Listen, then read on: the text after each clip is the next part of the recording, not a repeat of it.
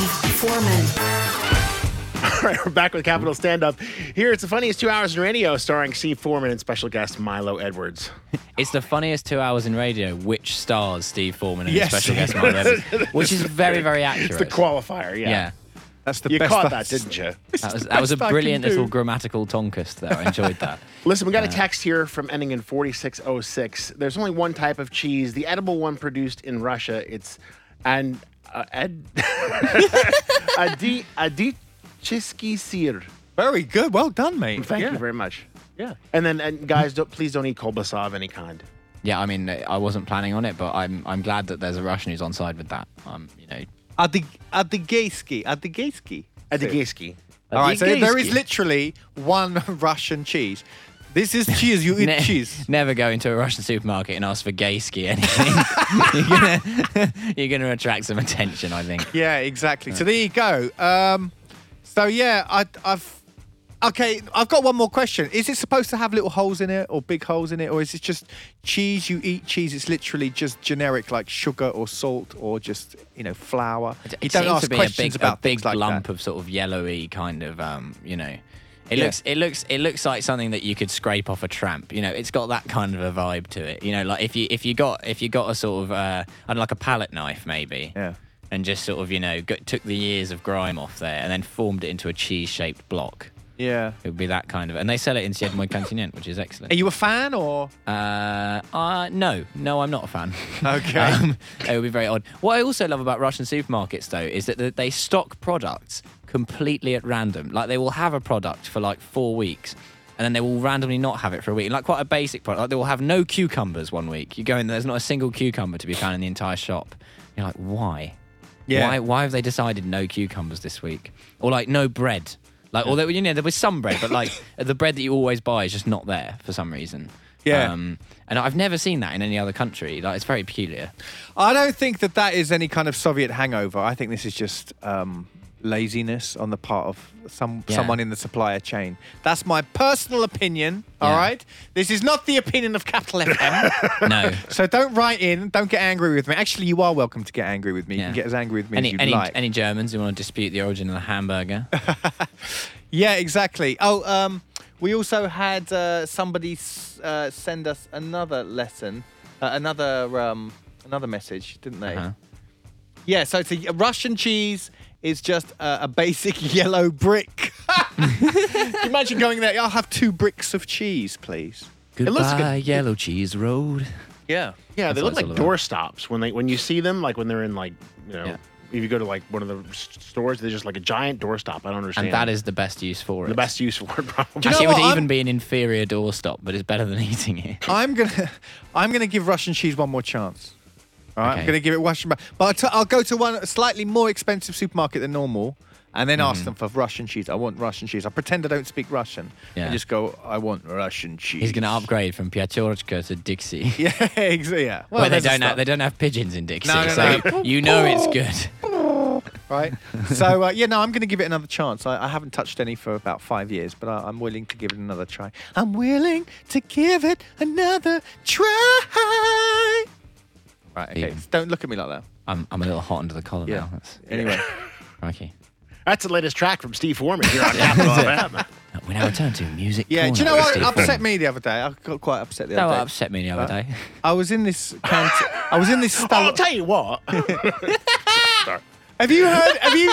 Oh, I'll tell you what. Right now, it's just, Can you and Don just switch accents? For right, it's- Have you heard Don doing a hi- British accent? I just did. do it. Do some more, Don. Uh, Tell us all about EastEnders. oh, uh, it's, it's right. It's right good. It's right good program. Really. it's like sort of lobotomized Australian, or as it's also known, Australian. um, Go on. No, it- it's it's uh, it's really jolly good, really. I say jolly good. I don't know. It's I like, don't- it's I don't like know you where they can't came- decide Well, between okay. Cockney and Prince Oh, Philip. no, no, because because when you do when you, when you listen to EastEnders, that's what you get. It's just right away. It's just it's sort of sort of talking like this, really. Just sort of you know get, getting it out, really.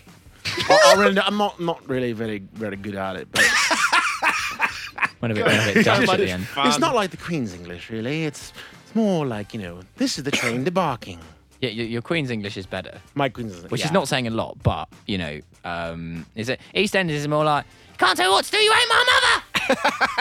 yes, I am. That's that's EastEnders, isn't it? Really.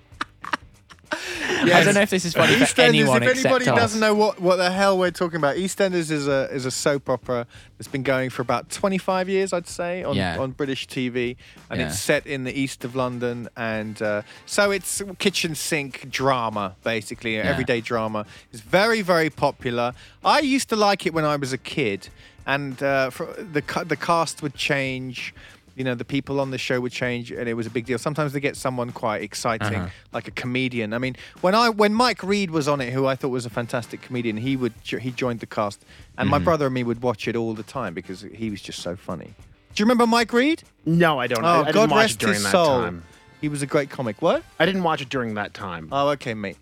So yeah, that's the EastEnders, and uh, now I'm going to try and goad uh, Don into doing an English accent again, just because I enjoy it so much. I wanted to watch really wanted to watch Hollyoaks. Hollyoaks. How do you even know about Hollyoaks? I know- I Why? quite, I know quite a bit about it, really. It's quite a good program. Hollyoaks is like Hollyoaks. is like a poor man's. It's, it's like it's like a daytime TV EastEnders knockoff that they show on one of the less popular channels. No, but there, there were there were three really, weren't they? There, there was EastEnders, Hollyoaks, and something else. Coronation Street. Well, Cor- Corey, Corey Street. That's right, Cor- Coronation. Street. Corey Street. Corey. Yeah. Um, Courtney Love Street, as they call it in America. Yeah. oh, is that Um, what I- I feel like Steve. I really- feel like we were going to talk about something, and then we This just is- ended up just like making Don do Like, British accents. really poor It's- uh, quality co- television we're talking about here, man. yeah. It's better than having me speak Russian, that's for sure. I, I have to say, if anyone does want to find out what EastEnders is like, you need to YouTube. Uh, you can't tell me what to do. You ain't my mother. Yes, I am. And that is that is the one clip that will tell you everything you need to know about that program. It's one of the best bits of soapbox TV I've ever seen. Um, yeah. Just, So anyway, they turned my the water, the hot water off in my flat in the week. They've done it to yours yet? Uh, they just did. I actually just moved. Right. So Yeah. for those that don't in know, protest. uh, us Moscovites, I think everyone in Russia probably. Oh no, hey, people only in cities, right? Yeah, it the just hot doesn't happen in water gets countryside, yeah. turned off for about ten days in the summer every day. Now I I always used to take it in a Zen kind of way, right? In a way as if you know, like Ramadan or something like self denial.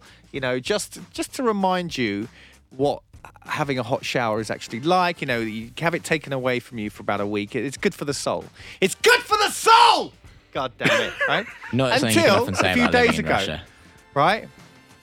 So I wake up and I forgot they've turned the hot water off. I'm like, oh, yeah. n- Oh. Right. Then my smartphone, I'm not going to name the brand, but I think you can all probably guess.